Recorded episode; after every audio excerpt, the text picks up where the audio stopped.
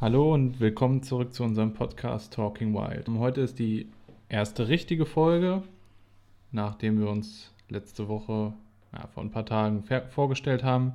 Mit unserer Einführungsfolge äh, wollen wir heute um das Thema Garten sprechen mit euch. Und zwar eigentlich alles, was im Garten vorkommt, Vögel, Insekten und anderen Tieren, wie man den Tieren helfen kann, wie man diese Tiere fotografieren kann auch. Also wir wollen da ein recht breites äh, Spektrum abarbeiten. Genau, also ähm, nicht nur in unserem Garten, sondern weltweit sterben ja mittlerweile ziemlich viele Arten aus. Es werden immer weniger Arten und ähm, das hat halt eigentlich als Hauptgrund, dass unsere menschliche Bevölkerung halt immer weiter wächst. Dafür brauchen wir natürlich Platz. Wir brauchen Platz, um zu leben und wir brauchen aber auch Platz für landwirtschaftliche Flächen, um unsere Nahrung anzubauen, für Viehhaltung und so weiter. Und deswegen hat das Artensterben an sich halt eigentlich viele Gründe und dadurch, dass der Mensch halt immer präsenter wird, gibt es halt auch viel mehr Umweltverschmutzung und dann kommt die Klimaerwärmung noch dazu, die halt auch noch sich negativ auswirkt auf unsere Artenzahl. Und dann gibt es noch invasive Arten, aber wir würden wahrscheinlich sagen, dass halt die, der Hauptgrund ähm, für unser Artensterben Zerstörung der Lebensräume ist. Immer weniger Arten finden überhaupt Platz ähm, in unserer kultivierten Landschaft, um zu leben. Und vor allem auch für unsere Gartenvögel oder für unsere Tiere im Garten das, spielt das halt eine große Rolle. Sie finden kaum noch Nahrung, es gibt kaum noch Nistmöglichkeiten. Äh, können kaum noch irgendwo in Ruhe ihre äh, Jungen großziehen. Und ich weiß nicht, ob es euch vielleicht schon mal aufgefallen ist, wenn ihr so durch eine Stadt lauft oder durch ein Dorf oder einfach irgendwo mal spazieren geht, darauf achtet, wie unsere Gärten aussehen. Also die meisten Gärten sehen halt alle ziemlich gleich aus, ziemlich eintönig. Kurzer Rollrasen am besten noch, mit ganz vielen nicht mit ganz vielen, eigentlich ja mit nur noch exotischen, pflegeleichten Pflanzen, die am besten auch noch immer grün sind, damit bloß im Herbst kein Laub runterfällt, was sich aufheben muss. Dann gibt es noch ganz andere Extreme, das sieht man vor allem auch in Vorgärten, wo einfach die Natur quasi durch Kiesel ähm, und Steine ersetzt wird. Da muss ich natürlich dann gar nichts mehr machen. Vor allem, wenn auch kein Baum oder keine Pflanze in der Nähe ist, dann muss ich nicht mehr fegen oder sonst irgendwas. Das ist halt super pflegeleicht alles. Und das sind halt eigentlich, so sehen unsere Gärten halt eigentlich im Moment aus. Oder die meisten. Und da findet natürlich ähm, kein äh, Lebewesen wirklich irgendwie Platz, um zu leben. Weder Nahrungsmöglichkeiten noch Nistmöglichkeiten noch sonst irgendwas. Ja, das ist ein, ein ziemlich großes Problem, und da können, also natürlich müssen auch unsere Landwirtschaft verbessern und weniger Pestizide und sowas. Aber da kann man ganz schnell und einfach sagen, ja, das müssen die, müssen die Landwirte machen, da haben wir nichts mit zu tun. Aber im Grunde kann auch jeder sich selbst so ein bisschen an die eigene Nase fassen und ein bisschen was verändern in seinem Garten und halt der Artenvielfalt helfen, den Arten, die noch da sind, dass sie halt nicht auch noch aussterben oder noch weniger werden. Und dass wir am Ende vielleicht nur noch Arten haben, die sich halt gut an uns Menschen anpassen können, was einige wenige sind, aber viele andere Arten, die halt nicht so gut äh, mit den Menschen direkt zusammenleben können, ähm, haben es dann halt schwer und verlieren dann halt quasi und gehen verloren. Ja, und deswegen, wenn, also wenn sich jeder an seine eigene Nase so ein bisschen fasst und zu Hause was ändert, ähm, sei es auf seinem Balkon, in seinem Garten oder sonst irgendwo, können wir schon einiges bewirken und können schon vielen Arten helfen, denn es gibt wahrscheinlich wesentlich mehr Gartenfläche als landwirtschaftliche Fläche, wenn man das mal alles ganz zusammen betrachtet. Ja, und darüber wollen wir heute so ein bisschen sprechen, wie wir halt den Gartenvögeln oder nicht nur Gartenvögeln, sondern Tieren im Garten helfen können und wie man halt auch das dann fotografisch vielleicht festhalten kann, weil viele Leute sind ja von euch wahrscheinlich ähm, fotografisch aktiv oder in der Fotografie aktiv und würden das natürlich dann, wenn man schon die Chance hat, mehr Tiere im Garten zu haben, vielleicht auch gerne festhalten auf einem Foto. Genau, wie Lea schon gesagt hat, kann halt jeder von uns was machen, um halt eben dieses Artensterben zu stoppen, was halt sehr, sehr immens ist in Deutschland. Und wir haben gerade dieses Thema als erstes Thema gewählt, weil das natürlich auch ein sehr aktuelles Thema ist. Ähm, momentan haben wir eigentlich alle viel Zeit durch die Corona-Krise, unsere nähere Umgebung eigentlich mal genauer zu betrachten. Und das ist natürlich ein Garten oder auch ein Balkon. Also wenn wir jetzt von Gärten reden, kann das gerne auch auf Balkons äh, natürlich bezogen werden, weil die ähnlich funktionieren. Auch wenn weniger Raum vorhanden ist, kann man dort eine Menge machen. Und wie gesagt, aktuell sind viele natürlich ja, sehr beschränkt in ihrem Verhalten und können nicht irgendwie weit reisen. Und das nächste, was man, sage ich mal, erkunden kann, ist eben der eigene heimische Garten. Und dann wird vielleicht auch vielen bewusst, was man da noch ändern kann. Und deswegen war das so das erste Thema, was wir heute mal ansprechen wollten. Und wir haben ja auch in der ersten Folge gesagt, dass wir das Ganze recht interaktiv gestalten wollen. Deswegen haben wir eigentlich direkt nach unserer ersten Einführungsfolge auf Instagram dann mal gefragt, was ihr denn so für Fragen zum Thema Garten habt. Und da kam auch eine ganze Menge zusammen, was uns sehr freut. Und die erste Frage kam von Corinna und Markus, die gefragt haben, wie man es schafft, mehr Tiere in den eigenen Garten zu locken. Genau. Vielen Dank für eure Frage. Das ist eine ziemlich gute Frage, denke ich mal, für den Einstieg. Und zwar ist es erstmal ganz wichtig, dass wir den Garten halt nicht nur attraktiv für uns Menschen gestalten, sondern halt auch attraktiv für halt die Tiere. Und da ist es halt vielleicht am wichtigsten erstmal, dass wir uns einen wilden Garten gestalten und nicht unbedingt, oder eine wilde Ecke reicht auch schon, muss ja nicht der komplett der ganze Garten gleich sein, und dass wir so ein bisschen wegkommen von diesen eintönigen Gärten, die halt ziemlich versteinert sind, sage ich mal, und die relativ eintönig sind. Und ja, was heißt jetzt ein wilder Garten oder eine wilde Ecke? Ähm, vielleicht nimmt man sich einen Teil des Gartens halt einfach, der soll dann halt nicht mehr gemäht werden. Da darf dann alles wachsen, was da gerade wachsen möchte. Sollte auch nicht zu häufig betreten werden von den Menschen. Und da können dann halt ja so ja, verschiedene Pflanzen wie einfach auch Klee und Moose und sowas Platz finden und Brennnesseln, die halt auch super wichtig sind für viele Insekten und was wiederum ja auch dann Vögel anzieht, weil vor allem während der Brutzeit essen ja oder brauchen viele Vögel Insekten in ihrer Nahrung für die Aufzucht der Junge. Und sowas wäre halt schon mal eine Idee dann auch vielleicht das Laub, wenn das von den Bäumen fällt, dass das vielleicht nicht überall im Garten weggeräumt wird, sondern vielleicht, dass das in der Hecke oder unter Sträuchern oder in einem bestimmten Bereich des Gartens vielleicht einfach das Laub mal liegen bleibt und da verrottet. Und das bringt dann halt auch Unterschlupf für Igel im Herbst für ihre Winterruhe und, und halt auch für andere Insekten, die sich dann dort, dort in den ähm, Blättern halt quasi überwintern können dann wäre es für Vögel vielleicht auch eine gute Idee, wenn man Nistmöglichkeiten anbringt. Da sind ganz einfache Nisthäuser vielleicht oder gibt ganz viele verschiedene Sachen. Da kann man im Internet auch mal googeln. Manche kann man äh, selbst bauen, manche sind schon ein bisschen aufwendiger. Die, sollte, die kann man dann bestellen. Beim NABU direkt vielleicht auch, also beim Naturschutzbund. Und da gibt es verschiedene ja, Brutröhren für vielleicht einen Kauz oder ähm, ganz normale Nisthäuschen für die Standardvögel, sage ich mal, in unserem Garten, wie Blaumeise und Kohlmeise. Und dann gibt es andere Nisthilfen noch, ja, da kann man sich mal so durchgucken. Viele Vögel vielleicht dann während der Brutzeit drin nisten können, weil sie halt einfach nicht mehr genug Nistplätze finden. Dann das Anpflanzen von heimischen Arten ist vielleicht auch eine ganz wichtige Sache. Wir, wir tendieren dazu halt oft einfach eher tropische Pflanzen zu pflanzen, weil sie halt oder exotische Pflanzen zu pflanzen, weil sie halt einfach vielleicht unserer Meinung nach schöner aussehen oder pflegeleichter sind. Aber das sollten wir vielleicht einfach mal nicht tun und eher auf heimische Pflanzen übergehen, wie zum Beispiel die Kornblume oder sowas.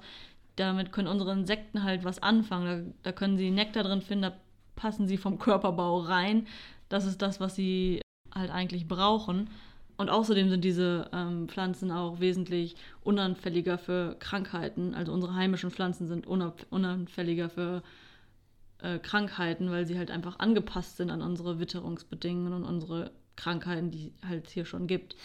Dann bestimmte Pflanzen sind halt einfach sehr wichtig für verschiedene Tierarten wie Brennnesseln, verschiedene Gräser, Klee, aber auch Frühblüher sind wichtig wie Narzissen und Schneeglöckchen. Also sollte schon relativ früh halt einfach ähm, was anfangen zu blühen, damit sobald die ersten Sonnenstrahlen da sind und die Temperaturen wieder wärmer werden nach dem Winter, halt direkt schon was zu finden ist für die ersten Insekten, die aufwachen und auch für die, für die Vögel. Genau, vielleicht könnte man zusätzlich noch eine kleine Wildblumenwiese anlegen oder so.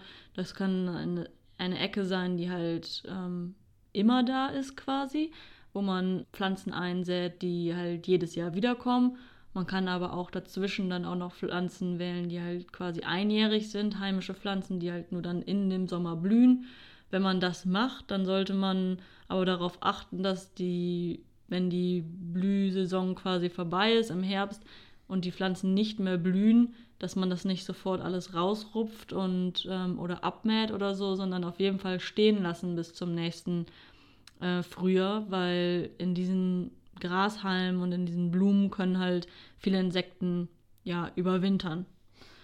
Zusätzlich, um noch mehr Überwinterungsmöglichkeiten für Insekten anzubieten, kann man sich auch ein eigenes Insektenhotel bauen. Das ist so ein kleines Häuschen mit verschiedenen Röhrchen drin und Tannenzapfen und kleine Steine und sowas. Da gibt es auch viele Modelle, ähm, die man fertig bestellen kann oder in verschiedenen Gartencentern kaufen kann. Aber man kann natürlich auch gerne sich eins selbst bauen. Dafür findet man auch ziemlich viele Anleitungen äh, im Internet. Und die meisten Gärten sind ja meistens oder oft eingezäunt. Und vielleicht könnte man da ein bisschen darauf achten, dass man vielleicht stellenweise kleine Lücken im Zaun lassen kann oder den nicht komplett bis auf den Boden machen. Natürlich, wenn man einen Hund hat, sollte es so sein, dass der Hund nicht ausbüchsen kann, aber dann können vielleicht andere Tiere wie ein Igel oder so noch rein und raus in seinen Garten, in den Garten. Aber wenn der so komplett fest eingezäunt ist, dass es halt kein Schlupfloch mehr gibt, dann kann weder ein Igel rein noch ein Igel wieder raus, wenn er da irgendwie reinkommt. Ja, das sind so Dinge, die man auf jeden Fall machen kann, um den Garten halt attraktiver zu gestalten für, für verschiedene Tierarten.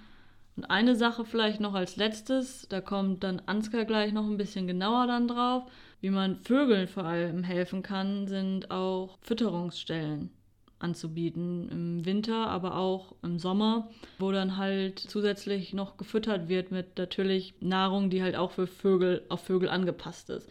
Ja, genau. Also die Fütterung von wilden Vögeln ist eigentlich einige der, eine der wenigen Fütterungen, die man bei wilden Tieren nicht nur machen darf, sondern halt auch machen soll, die extrem wertvoll ist und den und vielen Vögeln wirklich auch helfen kann. Und wir haben eine Frage von Selina bekommen, ob die Zufütterung auch im Sommer sinnvoll oder notwendig ist. Vielen Dank für die Frage erstmal. Das ist eine sehr wichtige Frage.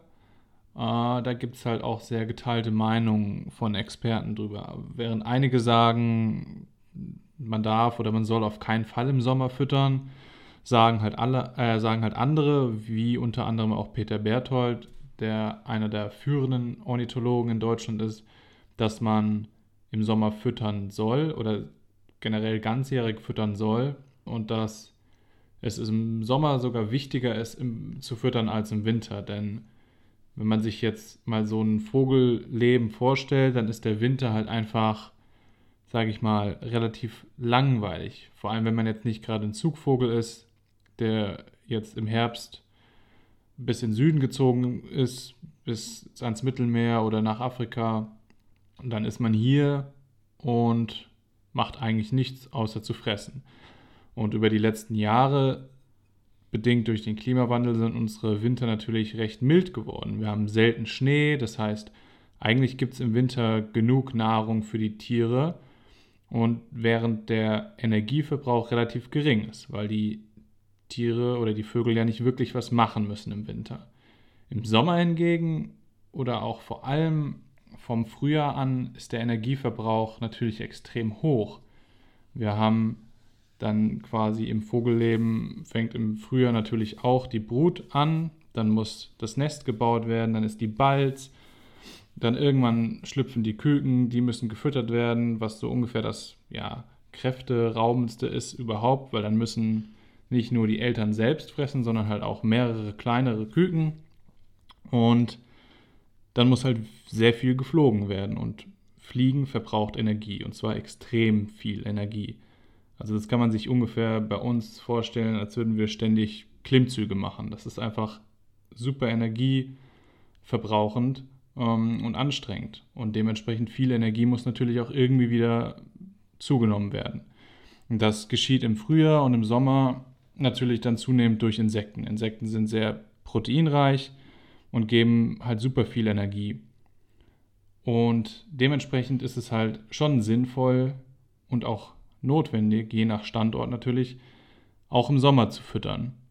Wenn man füttert, dann sollte man allerdings darauf achten, dass man es richtig macht und nicht irgendwas Unnötiges füttert. Zum Beispiel, wenn die ganz geschlossene Kerne zum Beispiel sind nicht wirklich sinnvoll, weil sie erstens extrem viel Energie wieder brauchen, um diese Kerne zu knacken. Und der Energiegehalt, den sie da rausbekommen, einfach nicht, nicht groß ist, als dass es sich lohnen würde. Deswegen sind eigentlich Meisenknödel, empfiehlt man, die recht fettreich sind und oft auch mal Insekten drin haben oder halt generell Insekten zu füttern. Wir bei uns im Garten oder bei Leas Eltern im Garten sehen wir, dass vor allem die Spatzen noch sehr gerne jetzt im Frühjahr zu den Futterstellen kommen und da regelmäßig fressen. Die Meisen weniger, aber wenn sie kommen, ist es so wie so ein kleiner Tour, wo sie kommen zum, zur Futterstelle, fressen was und fliegen sofort weiter. Damit können sie quasi ihren ganzen ja, Stoffwechsel quasi oben behalten und können ihren, ihre, ihre, ja, ihren Flugmotor, sage ich mal, einfach aufrechterhalten und ja, können dann halt weiter Insekten sammeln für die Jungvögel.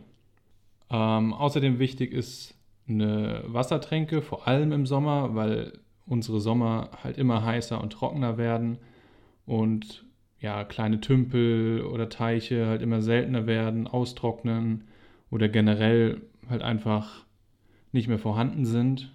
Viele Experten sagen halt einfach, dass so eine Sommerzufütterung ja nur, sage ich mal, den in, in Anführungsstrichen den gewöhnlichen Arten hilft, die halt oft vorkommen und betiteln es deshalb so ein bisschen als negativ, was ich nicht ganz verstehen kann, weil im Endeffekt hilft es eben diesen Arten dauerhaft eine, eine, große und stabile Population zu haben. Und das ist ja an sich erstmal was Gutes. Bei Lea im Garten zum Beispiel hatten wir jahrelang keine Spatzen und Leas Vater füttert schon recht lange. Und seit zwei Jahren sind jetzt wieder, oder seit ein, zwei Jahren sind jetzt wieder Spatzen dort. Und Spatz ist auch eine bedrohte Art mittlerweile, ist sehr selten geworden findet auch nicht mehr so viele Nistmöglichkeiten und kein natürliches Futter. Und dementsprechend ist es halt schon sehr wichtig, in manchen Gegenden zu füttern. Und man sieht dann schon direkt, dass es bei einigen Arten was bringt und die halt zusätzlich unterstützen kann. Ähm, bei uns im Garten sind sonst noch viele Blau- und Kohlmeisen, die halt auch direkt im Garten ähm, nisten und die finden, da muss man halt gucken, da ist es halt einfach sinnvoll zu füttern, weil die sonst nicht genug Futter finden für sich und die, die Küken. Wenn man halt schon sich die Mühe macht und ja, verschiedenen Vogelarten schon Nistkästen baut und den, den Nistplatz quasi bereitstellt, sollte man halt auch gucken, dass sie überhaupt auch die Chance kriegen, die Küken großzuziehen, dass genug Nahrung vorhanden ist. Aber wie gesagt, das Ganze ist natürlich schon sehr standort, standortabhängig. Es gibt natürlich auch Standorte, wo man inmitten oder wo ein Naturschutzgebiet in der Nähe ist und es irgendwie viele Wiesen und Weiden gibt und sowas und wo viele Insekten sind, dann macht es eventuell weniger Sinn, da noch zusätzlich zuzufüttern. Und ähm, ja, also bei Lea ist es halt so, dass in der Nähe viel, ja, recht intensive Landwirtschaft ist, die Landschaft recht ausgeräumt ist und dementsprechend halt einfach wenig natürliches Futter vorkommt. Am besten ist es aber natürlich, wie Lea auch schon vorher gesagt hat, dass man den Garten einfach so natürlich und wild wie möglich gestaltet und den, den Vögeln damit quasi schon eigentlich ein reiches Repertoire an Futter bietet, wie Bären und Insekten und sowas, was halt quasi, ja, ich würde es mal als passive Fütterung äh, betiteln. Dann wenn man, solch, wenn man so einen wilden Garten hat, muss man eigentlich selten noch zusätzlich zufüttern.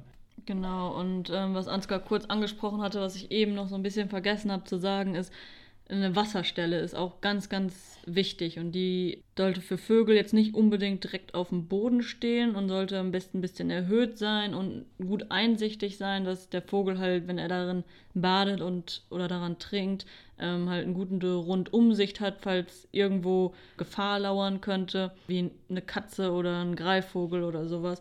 Das ist ganz wichtig. Ähm, vielleicht auch nicht nur eine Wasserstelle, sondern mehrere Wasserstellen anbieten, verteilt im Garten und Wasser ist also nicht nur für die Vögel, aber auch für Insekten ganz wichtig, aber auch für andere kleine Säugetiere, wie die im Garten vorkommen können, wie das Eichhörnchen oder ein Igel oder so, da vielleicht die Wasserstelle ein bisschen auf dem Boden anlegen, dass ähm, die halt auch was zu trinken haben. Denn wie wir die letzten Jahre gemerkt haben, werden unsere Sommer immer heißer und immer trockener und dadurch finden halt weniger Tiere halt auch was zu trinken wenn wir Wasserstellen anbieten oder wenn ihr Wasserstellen anbietet, genauso wie Futterstellen, dann muss das Ganze, wie Ansgar schon gesagt hat, sehr hygienisch sein, regelmäßig sauber gemacht werden. Das Wasser muss mindestens einmal am Tag gewechselt werden und darum die Flächen darum zu von Kot beseitigt werden, damit halt die Verbreitung von Krankheiten halt minimiert werden kann. Genau, die Hygiene ist halt extrem wichtig, wenn ihr Wasserstellen oder Futterstellen anbietet, müsst ihr halt darauf achten, dass die regelmäßig gesäubert werden. Das ist halt so mit einer der wichtigsten Sachen. Wenn ihr jetzt zum Beispiel, keine Ahnung, ihr sagt jetzt, ihr, ihr wollt füttern, aber seid irgendwie wie wir zum Beispiel jedes Wochenende unterwegs, muss man sich natürlich gut überlegen, ja, macht das Sinn oder nicht. Also wie hier in Wien in, auf unserem Balkon zum Beispiel füttern wir nicht. Wir haben es mal probiert, aber wir sind einfach zu unregelmäßig da, um eine gewisse Hygiene ja, zu stellen und dementsprechend haben wir gesagt, dann machen wir es lieber nicht, bevor wir mehr Unheil anrichten, als dass es irgendwie den verschiedenen Arten was bringt. Genau, auch wenn man füttert, nicht abrupt abbrechen zu füttern. Das ist auch ein Grund, warum wir nicht füttern, weil wenn wir jetzt, sage ich mal, zwei Wochen am Stück jeden Tag ausgiebig füttern, dann verlassen sich die Vögel quasi darauf, dass sie dort jeden Tag Futter finden könnten. Ähm, und wenn wir dann am nächsten Tag auf einmal kein Futter mehr anbieten, weil wir dann nicht da sind oder so und nicht füttern können, dann hat der Vogel halt quasi viel mehr Energie verbraucht, weil er sich ja da, theoretisch darauf verlassen hat, unbewusst, dass es halt jeden Tag Futter gibt. Der fährt halt seine Energie oder seinen, seinen Stoffwechselrate, fährt er halt dann nachts oder die Zeit, wo er nicht frisst, halt nicht so weit runter, weil er weiß, er kriegt am nächsten Tag wieder was. Er muss nicht viel Energie sparen. Genau, und deswegen, wenn man füttert, nicht von heute auf morgen abrupt aufhören zu füttern, sondern wenn man nicht mehr füttern möchte, aus irgendeinem Grund, dann halt das wenigstens langsam reduzieren, dass der Vogel sich oder die Vögel sich ein bisschen so darauf einstellen können, quasi, dass die Futterquelle nicht mehr so vorhanden ist, wie sie mal war oder irgendwann halt auch komplett verschwunden ist. Genau, das ganze Hygienethema ähm, bringt uns eigentlich zur nächsten Frage vom Christoph. Nämlich die war, es gibt aktuell eine Krankheit, die Meisen befällt und tötet. Könnt ihr darüber was sagen? Ja, seit mehreren Monaten jetzt gibt es halt eben ja, eine anfangs recht mysteriöse, sage ich mal, Krankheit, die vor allem Blaumeisen befallen hat, aber auch teilweise andere Meisenarten und auch andere Vogelarten. Mittlerweile wurde dieses, diese Krankheit eigentlich recht gut erforscht und es hat sich herausgestellt, dass dafür ein Bakterium zuständig ist, das sich Sutonella ornithocola nennt und dieses Bakterium ruft halt eine Lungenkrankheit hervor bei den Blaumeisen. Das hat man lange spekuliert und schon gedacht, dass es das ist, weil es diese Krankheit auch vorher schon mal oder schon seit einer geraumer Zeit in England gibt, wo es allerdings nie wirklich zu so einem Massensterben wie jetzt kam. Also wenn ihr Blaumeisen seht, die irgendwie apathisch wirken, die irgendwie viel zu nah an euch drankommen, die ein ganz verklebtes Gesicht haben, dann könnt ihr eigentlich momentan davon ausgehen, dass sie mit diesem Bakterium befallen sind und eben halt in dem Zustand auch wahrscheinlich sterben werden, weil sie halt schon in einem recht weiten Stadium dieser Lungenkrankheit sind. Das Ganze ist vor allem im Westen Deutschlands, auch in Holland und Belgien. Und der NABU selbst empfiehlt halt, die Fütterung einzustellen, sobald man halt solche befallenen Blaumeisen entweder im eigenen Garten hat oder halt in näherer Umgebung. Das sehen wir allerdings ein bisschen kritischer, weil, wie Lea eben schon eigentlich recht deutlich gesagt hat, ist halt, die Tiere verlassen sich eben auf das Futter. Und wir haben beobachtet, dass im Sommer eigentlich Futterstellen weniger Sammelplätze sind für Vögel, sondern eben, wie gesagt, so eine, so eine Turbostation, gerade von irgendwelchen hängenden ähm, oder kleineren Futterstellen. Im Winter sieht das Ganze natürlich anders aus. Da sammeln sich viele verschiedene Vögel an der Futterstelle und dann ist es natürlich, kann es mh, mm, quasi zum, zum Infektionsherd werden. Da können viele Parasiten oder Bakterien oder Viren sich halt schnell unter den verschiedenen Vögeln verbreiten. Das ist natürlich auch ein bisschen abhängig von eurem Garten, von eurer Situation und sowas. Da müsst ihr halt selbst auch gucken, ja, wie sieht das bei euch aus? Also wir haben das so bei uns beobachtet, wie gesagt, dass halt weniger, also die Futterstellen weniger als Sammelplätze benutzt werden und dementsprechend auch die Chance auf Krankheitsübertragung weniger ja, akut ist. Aber natürlich äh, kann es sein, dass wenn man dann halt eine Blaumeise hat, die befallen ist, dass sich dann das Bakterium auf andere Blaumeisen überträgt. Und da muss man halt, wie gesagt, ein bisschen, bisschen abschätzen, wie es am besten ist. Nur muss man sich halt dann darüber im Klaren sein, wenn man diese Fütterung einstellt, dass das Futter für alle anderen Arten auch wegfällt. nicht nur für die befallenen Tiere. Und das kann halt im Grunde dann auch ja, drastische Auswirkungen haben, wenn die Tiere mittlerweile abhängig von dem Futter sind oder von der Futterstelle. Es ist äh, allerdings im Sommer wahrscheinlich weniger kritisch, weil wie gesagt die meisten eher Insekten fressen. Ja, es ist halt ein schwieriges Thema wir möchten natürlich auch keine falschen Empfehlungen geben, aber wenn ihr euch unsicher seid, natürlich ist es dann besser, die Fütterung vielleicht so Stück für Stück einzustellen, um halt dann ja keine Krankheiten zu übertragen. Und jetzt ist es halt noch wichtiger als sonst, eben auf richtige Hygiene zu achten. Nicht nur wegen den Infektionen, also eigentlich sind generell Vögel weniger anfällig für Infektionen, aber man muss natürlich auch gucken, dass keine ungebetenen Gäste wie Ratten oder sowas angezogen werden. Deswegen ist regelmäßige Hygiene einfach extrem wichtig. Und auch wenn die Krankheit mittlerweile recht gut erforscht ist, würden wir euch bitten, dass ihr das, sobald ihr auch nur die ja, Vermutung habt, dass irgendeine Blaumeise oder auch ein anderer Vogel befallen ist, meldet sowas immer. Am besten geht es eigentlich beim NABU selbst, aber ihr müsst einfach mal googeln, ob es vielleicht bei euch auch noch lokale Organisationen gibt, die da vielleicht dran forschen. Um, ja, aber im Zweifel einfach dem NABU melden, am besten natürlich mit Bildern. Und wenn ihr ein totes Tier findet, könnt ihr das auch einschicken. Da müsst ihr einfach mal auf der Seite gucken, wie das genau geht und natürlich nicht mit, mit den Händen anfassen, sondern Handschuhe anziehen. Genau, und das, das ganze Meldethema bringt uns eigentlich zur nächsten, zum nächsten wichtigen Thema, was wir auf jeden Fall noch ansprechen möchten, nämlich die Stunde der Gartenvögel. Genau, ich weiß nicht, ob ihr davon schon mal gehört habt. Der NABU, also der Naturschutzbund Deutschland, der ruft jedes Jahr dazu auf, die Vögel in seinem Garten oder in seiner näheren Umgebung zu zählen, notieren und das Ganze dann äh, zu melden. Das hat den Grund, um halt einfach, das ist nennt man ein Citizen Science Project. Das soll halt ähm, die Leute erstmal ein bisschen mit, oder die generelle Bevölkerung ein bisschen mit einbeziehen in die Wissenschaft. Und andererseits möchte man halt herausfinden, wie viele Vogelarten gibt es noch ungefähr in ganz Deutschland und wie viele Individuen pro Vogelart halt auch und wie ist die Verteilung von denen in Deutschland. Und das kann man natürlich am besten machen, wenn ganz, ganz viele Freiwillige in ganz Deutschland da gleichzeitig mitmachen und halt diese Vögel zählen. Und die nächste Stunde der Gartenvögel ist jetzt am 8. bis 10. Mai, also das kommende Wochenende, wo Muttertag ist. Und da wird dann halt dazu aufgerufen, dass halt eine Stunde lang an diesem Wochenende halt jeder einmal die Vögel in seinem Garten oder von seinem Balkon oder im nächsten Park halt zählt. Um Vögel zu zu zählen, eignen sich am besten die frühen Morgenstunden rund um Sonnenaufgang oder bei, nach Sonnenaufgang. Aber im Grunde sagt der Nabu auch selbst, ist es äh, egal. Ihr könnt den ganzen Tag über euch eine Stunde aussuchen, wann ihr das gerne machen wollt, wann ihr vielleicht am besten Zeit dafür habt. Und dann setzt ihr euch einfach irgendwo hin, wo ihr euren Garten äh, gut überblicken könnt. Ihr könnt auch einfach von eurem Balkon auszählen, wenn ihr keinen eigenen Garten habt und gucken, welche Vögel ihr von eurem Balkon aus seht oder ihr geht in den nächstgelegenen Park und ähm, zählt da die Vögel. Und man soll dann immer die höchste Anzahl von jeder Vogelart notieren, die man gleichzeitig gesehen hat, damit halt Doppelzählungen vermieden werden. Also seht ihr jetzt gleichzeitig drei Amseln im Garten, dann ist das eure höchste Zahl drei.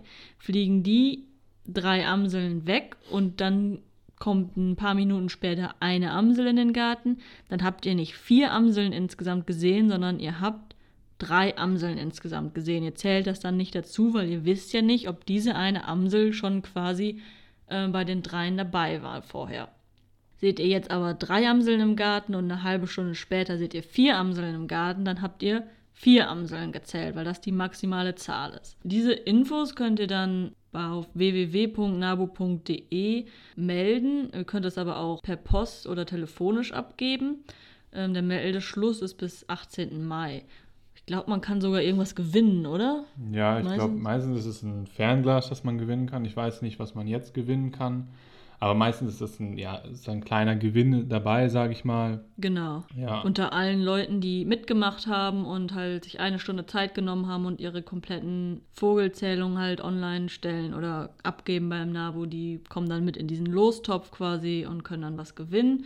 Und man muss jetzt aber nicht der beste ähm, Ornithologe sein, um da mitzumachen, sondern da kann jeder mitmachen, auch wenn man jetzt vielleicht sagt, uh, ich erkenne nicht mal ein Rotkehlchen oder so. Es gibt auf der NABU-Seite ähm, eine Zählhilfe, da könnt ihr quasi eure Sichtung eintragen. Da sind dann ganz viele Bilder von den bekanntesten oder den häufigsten Gartenvögeln aufge äh, abgebildet und darunter dann auch nochmal genau erklärt, wie ihr zählen sollt und mit Tabellen und kleinen Grafiken und so, dass man das besser eintragen kann und da besser den Übersicht, die Übersicht behält. Genau, und es gibt auch noch, glaube ich, so einen kleinen Flyer da online, wo man auch nochmal die ähm, häufigsten, heißt es denn, Gartenvögel nachgucken kann. Ja, also man muss da jetzt nicht der beste Ornithologe für sein, sondern da kann jeder mitmachen, auch wenn man sich vielleicht jetzt noch nicht so mit Vögeln auskennt. Ja, und ich denke, das ist, also wir finden, das ist eine super Idee oder eine tolle Sache. Es macht auch super Spaß, super viel Spaß. Und auch die Leute, die meisten Leute, die jetzt sowieso vielleicht zu Hause sind und nicht wirklich rausgehen können und auch die Kinder, die zu Hause sind und nicht in die Schule können, ich denke, das ist eine gute Idee, auch einfach mal ein bisschen Abwechslung mit reinzubringen und nochmal eine Stunde so ein bisschen bewusst, sich bewusst zu werden, was lebt hier eigentlich direkt vor meiner Haustür, was kommt hier vor und welche Vögel habe ich. Und ja, ich denke, das ist doch eine schöne Sache, jetzt ein bisschen Abwechslung reinzubringen in diesen Alltag, den wir jetzt im Moment alle zwangsweise haben. Genau, und wir haben auch, wir werden selbst auch so eine kleine, ja, Spickhilfe oder so einen kleinen Spickzettel vorbereiten für euch auf Instagram wieder, dass ihr halt die sage ich mal, häufigsten und gängigsten Vögel gut identifizieren könnt und dann eintragen könnt. Das werden wir dann entweder, entweder haben wir es schon hochgeladen, wenn dieser Podcast raus ist, oder wir machen es halt dann noch im Laufe des Tages. Und das soll euch dann so ein bisschen helfen. Und ihr könnt uns natürlich auch jederzeit fragen, wenn ihr irgendwie nicht weiter wisst und im besten Fall noch ein Foto habt oder eine gute Beschreibung von dem, was ihr gesehen habt. Und ihr könnt uns natürlich auch gerne schreiben, was ihr so gesehen habt, wie viele Vögel generell ihr gesehen habt, was ihr für einen Garten habt und ob ihr irgendwas Besonderes habt im Garten, irgendeine besondere Art, die ihr gesehen habt. Das wird uns nämlich auch sehr interessieren. Und wir haben gerade noch eine Frage bekommen vom Johannes, der uns gefragt hat, wie viele verschiedene Arten von Vögeln sind bis jetzt vorbeigekommen. Ich denke mal, dass er uns sich auf, auf den Garten von uns bezieht oder von Leas Eltern. Also zählen quasi seit ähm, Winter schon, seit kurz vor Weihnachten haben wir so eine Liste angelegt, was wir alles seitdem in unserem Garten gesehen haben. Und ich glaube, da sind wir jetzt bei fast 30 Arten. Ich glaube 27 oder sowas. Ja, wir hatten ganz viele verschiedene Arten. So da, wir hatten sogar einen Fasan im Garten, Fasanweibchen und Fasanmännchen hatten wir im Garten. Dann hatten wir einen Sperber im Garten als einzigen Greifvogel. Was hatten wir sonst noch so spannend? Was war so dein Lieblingstier was, oder Vogel, was wir im Garten hatten? Also wir hatten mal, also spannend ist natürlich immer die Zeit zwischen, die, die Zugzeit, die jetzt quasi ja immer noch ein bisschen zugange ist. Und da hatten wir zum Beispiel Rotdrosseln im Garten, die quasi auf dem oh, Weg ja. waren von ja, Süden nach Norden. Und im Winter später hatten wir auch Schwanzmeisen, auch nördliche Schwanzmeisen, die halt nochmal ein bisschen anders aussehen. Mhm. Ja, so die Standardvögel hatten wir alle im Garten, wie Kohlmeise und Blaumeise hatten wir unendlich viele. Also wir hatten teilweise zwölf bis 15 Blaumeisen auf einmal im Garten über den Winter. Und Kohlmeisen bestimmt auch fast zehn. Und dann das Rotkehlchen war meistens alleine, da ist jetzt ein Partner gekommen zur Paarungszeit. Und Heckenbraunelle war eigentlich auch immer alleine und kommt jetzt erst ein Partner. Das ist immer ganz spannend zu sehen, weil viele sind halt einfach dann Einzelgänger mal oft über den Winter. Die bleiben dann alleine, die bleiben vielleicht auch einfach in ihrem Überwinterungs-, also in ihrem Revier, die gehen gar nicht weg. Ja, es war spannend zu sehen. Also, die hatten schon ganz viele verschiedene Arten. Hier in Wien, wo wir jetzt gerade momentan wieder angekommen sind, da haben wir seitdem wir hier sind 15 Arten ungefähr gezählt. Also seit letztem Jahr genau. Februar. Ja, und das ist, ja, wir wohnen halt mitten in der Stadt, aber in, einem, in einer recht grünen Umgebung. Also dafür ist es eigentlich schon recht gut, dass man hier schon noch die ein oder andere Art sieht, aber man kann die jetzt hier schlecht fotografieren. Es sind halt überall Häuserkomplexe darum, ähm, um, unser Balkon. Wir haben halt auch keinen eigenen Garten oder sowas hier, aber ab und an sieht oder vor allem auch hört man mal verschiedene Arten.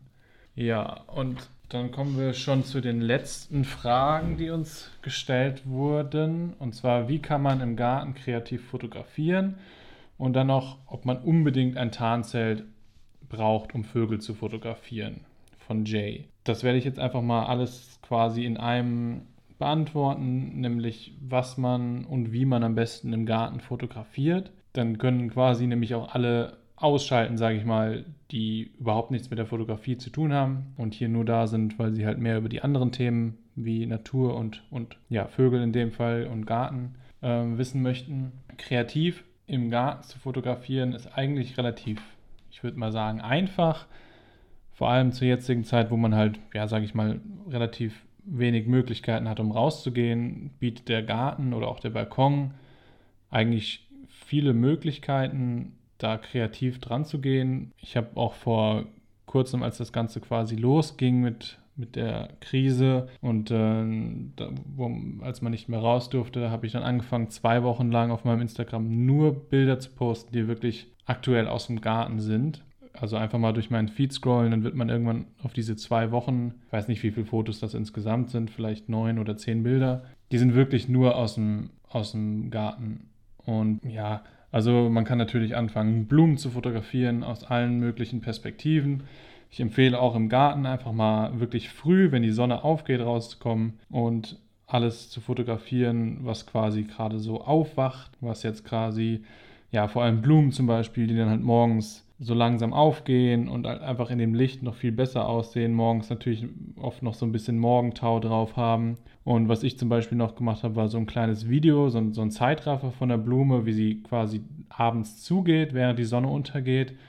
Was halt auch recht spannend zu beobachten ist oder halt festzuhalten. Dafür braucht man auch nicht viel. Die meisten Kameras heutzutage haben ja so eine eigene Zeitraffer-Funktion in, in den Einstellungen und dann stellt ihr die Kamera auf ein Stativ, guckt, dass, eine, dass die Komposition passt, dass, die, äh, dass ihr euch eine schöne Blume aussucht und macht dann halt einfach ganz viele Aufnahmen hintereinander. Das könnt ihr halt quasi meistens automatisch einstellen. Wenn nicht, geht es auch über Handy-Apps oder sowas. Und dann könnt ihr halt so eine, so eine Zeitraffer von der Blume machen, wie die halt aufgeht oder zugeht, was, was ich eigentlich ganz spannend finde. Und ansonsten einfach gucken, was es halt zu sehen gibt. Anderes Thema ist natürlich auch Vögel zu fotografieren. Da, auch da kann man natürlich kreativ werden. Man kann sich, wie wir das gemacht haben, irgendwie so ein eigenes Setup aufbauen, wo man natürlich dann auch ein bisschen regeln kann, was für ein, was für einen Hintergrund man hat und was für einen ja, Vordergrund, aber auch was für ein Material man hat, worauf man die, Foto die Vögel fotografiert. Bei uns war das dann vor allem Moos oder kleine Äste und Zweige, wo man halt so, sage ich mal, die Komposition ein bisschen selbst bestimmen kann. Und braucht man dafür unbedingt eine, eine lange Brennweite? Eigentlich nicht. Also wir hätten sicherlich mit ein bisschen Geduld und Zeit auch mit einem, sage ich mal, 200 mm gute Aufnahmen machen können. Es hat alles natürlich eine Frage des Standorts. Wie lange habt ihr schon Vögel im Garten und füttert die? Wie sehr sind die an euch gewöhnt und sowas? Mit der 600 mm, was wir halt nutzen, hat man natürlich ein bisschen mehr Chancen, auch mal Vögel zu fotografieren, die ein bisschen seltener sind und eventuell ein bisschen scheuer sind. Aber ich sag mal, Kohl und Blaumeise, da kriegt man auch mit 200 mm wirklich gute Aufnahmen. Und dementsprechend braucht man auch kein Tarnzelt unbedingt oder generell Tarnkleidung im Garten, weil die Vögel sind ja eigentlich an eure Präsenz ja schon gewöhnt und dementsprechend fliegen die eigentlich nicht sofort weg, wenn ihr euch denen nähert. Natürlich gibt es bei jedem Vogel oder bei jeder Art, generell bei Tieren, halt einen gewissen Abstand, ab dem werden sie einfach abhauen. Das ist halt einfach so. Das müsst ihr halt für euch so ein bisschen rausfinden. Ich finde oder wir finden, dass das Beobachten am Anfang eigentlich immer viel wichtiger ist als das Fotografieren, dass man einfach mehr über die Arten lernt, mehr über die Tiere lernt, über deren Biologie und deren Verhalten. Wann sind die Tiere oder zu welchem Zeitpunkt sind die Tiere wo, was machen sie wann, weil auch Tiere oder Vögel haben eine innere Uhr, nach, dem, nach denen sie leben und dementsprechend kann man sich halt voll darauf einlassen, wo, wann welcher Vogel ist. Zum Beispiel bei uns sind die Blaumeisen momentan eigentlich zugange und füttern ihre Kleinen und dementsprechend sind sie eigentlich fast immer auf den drei gleichen Stellen, wo sie quasi ansitzen, um ins Nest zu fliegen. Also in, in unserem Fall halt so ein, so ein Nistkasten. Wenn man sich dementsprechend richtig hinstellt und ruhig verhält, dann kann man natürlich genau abpassen den Moment, wo so eine Blaumeise dann halt auf so einem kleinen Ast an, landet, bevor sie dann im Nest, Nest verschwindet. Und dementsprechend ist halt, wie gesagt, das Beobachten extrem wichtig und dafür braucht ihr am besten Fernglas, was irgendwie so eine Größe von 10 x 42 hat, also 10 ist halt quasi die Vergrößerung, zehnfache Vergrößerung und 42 ist der Durchmesser quasi vom Glas. Kann im Garten halt auch weniger sein natürlich, aber dann könnt ihr es wenigstens auch für draußen, sage ich mal, benutzen. Ähm, wenn ihr irgendwie mal unterwegs seid und wandern seid und sowas.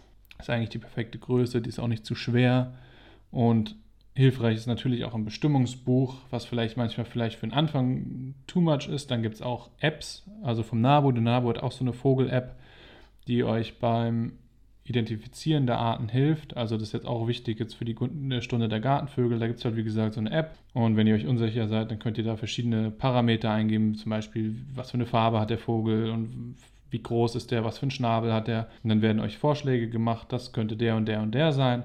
Und dann könnt ihr halt gucken, welcher am ehesten passt. Genau, also es ist halt schon wichtig, irgendwie die Tiere zu beobachten und zu wissen, wie die ticken dann wird auch das Fotografieren viel einfacher. Und das ist, glaube ich, der Fehler, den die meisten machen. Sie denken, sie können sich irgendwo hinsetzen und hoffen einfach mal, dass was kommt. Das funktioniert vielleicht in einigen Fällen, aber oft eben nicht. Und viel einfacher ist es einfach, wenn ihr die Tiere wirklich euch die Zeit nehmt und beobachtet und guckt, wie die sich verhalten und vielleicht auch was über deren Verhalten, Biologie lernt. Das könnt ihr mal an einem regnerischen Tag machen. Wenn ihr nicht raus könnt, dann ihr wollt irgendeine Art fotografieren. Bei uns ist es zum Beispiel gerade der Laubfrosch dann setzt euch hin und überlegt mal ein bisschen, wie die überhaupt ticken, was, wann sind die wo, weil sonst sucht ihr im Endeffekt vielleicht an der völlig falschen Stelle zur völlig falschen Zeit und dann ist die Chance quasi null. Dementsprechend ist es halt echt wichtig, auch was über die Tiere zu lernen. Und die allerletzte Frage, die wir bekommen haben von Theresa war, ob wir Buchtipps zu diesen Themen haben. Also das Thema war ja heute Garten. Da fällt mir eigentlich direkt ein, das Vögel füttern aber richtig von Peter Berthold, beziehungsweise generell eigentlich alle Bücher von ihm.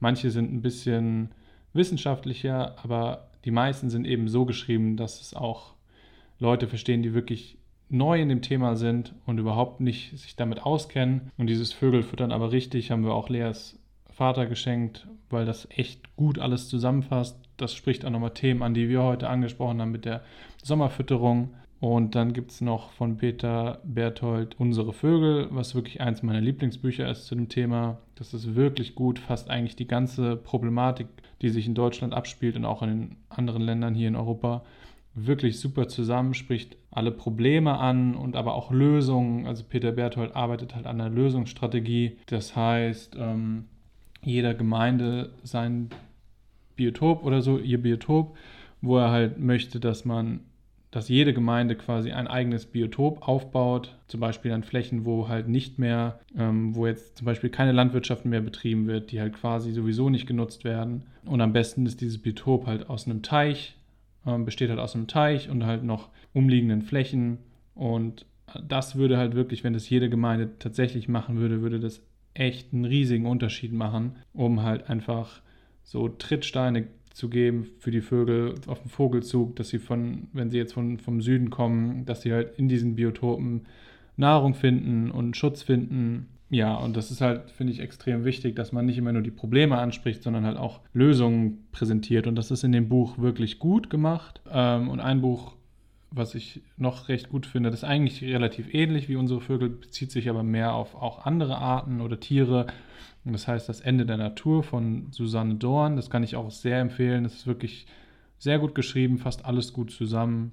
Und ja, hast du noch irgendwelche Buchtipps? Ja, dann haben wir ja, oder das habe ich zu Weihnachten bekommen, die Geschichte der Bienen. Das habe ich noch nicht gelesen, du auch noch nicht, ne? Ähm, das ist, nee. geht, glaube ich, so ein bisschen, reist das, glaube ich, durch die Zeit, quasi in, ein bisschen in die Vergangenheit, in die Gegenwart und in die Zukunft und ist ein Roman, aber schon auf, ja, ist nicht irgendwas Ausgedachtes, sondern das ist schon was ähm, Realistisches, was sie da beschreiben. Und in der Zukunft dann quasi, dass die Leute, die Menschen mit Hand die Pflanzen bestäuben müssen, weil es keine Bienen gibt und so. Und das durchspielt so ein bisschen ähm, quasi den Wandel, der stattfindet und den Artenverlust und so, so ein bisschen. Ich habe es noch selbst noch nicht gelesen, aber hörte sich auf jeden Fall gut an. Was mir jetzt gerade noch eingefallen ist, das habe ich jetzt ja angefangen zu lesen, du hast das schon durch.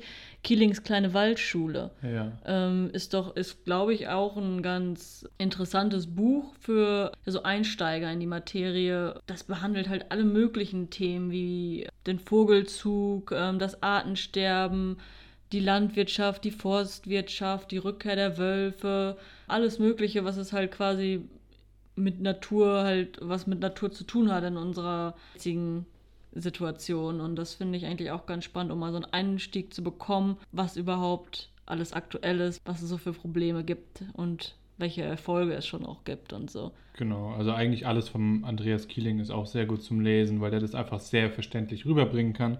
Und Keelings kleine Waldschule ist halt eigentlich seine Facebook-Video-Tagebuch, sage ich mal, wo er halt eigentlich, ich weiß gar nicht wie oft, aber mehrmals in der Woche halt ein kleines Video präsentiert, was wirklich nicht länger als drei bis fünf Minuten ist, wo er halt ein Thema ein bisschen genauer unter die Lupe nimmt. Und das hat er halt jetzt in ein Buch zusammengefasst und das ist echt gut, weil es halt einfach viele verschiedene Themen anspricht. Der hat jetzt weniger mit dem Garten zu tun, aber halt generell mit dem ganzen Thema. Und das ist echt gut. Ja, ja, aber auch wie wir Menschen über Tiere denken, unsere, unsere Haltung gegenüber Tieren und so und wie sich das verändert hat und so. Und das ist ja egal, ob die Tiere jetzt bei uns im Garten sind oder in einem großen Nationalpark, so wie wir halt Tieren gegenüberstehen. Und das finde ich schon ganz interessant. Und, ja, auf jeden ja. Fall. Ja, und damit sind wir eigentlich auch schon am Ende angekommen unserer ersten richtigen Folge ja, zum Thema Garten. Ich hoffe, oder wir hoffen, dass wir euch so ein bisschen zeigen konnten, dass vor allem auch ein wilder Garten nicht gleich ähm, mehr Arbeit ist. Denn ich meine, ich kann das verstehen, dass viele Leute nicht viel Arbeit in ihrem Garten haben wollen, dass sie, wenn sie von einem ganzen Tag Arbeit nach Hause kommen, nicht noch irgendwie drei, vier Stunden im Garten arbeiten wollen. Aber ein wilder Garten ist ja nicht mehr Arbeit. Ihr lasst ihn ja einfach so, wie er ist. Ihr lasst ihn ja machen. Ihr lasst ihn selbstständig arbeiten und ihr müsst da gar nicht so viel drin rumfuschen, sage ich mal. Und deswegen denke ich, dass ich hoffe, dass das jetzt so ein bisschen auch klarer dadurch geworden ist. Ja, so ist es. Und ähm, ja, wir hoffen, euch hat die Folge gefallen. Es hat euch irgendwie auch ein bisschen was mitgegeben.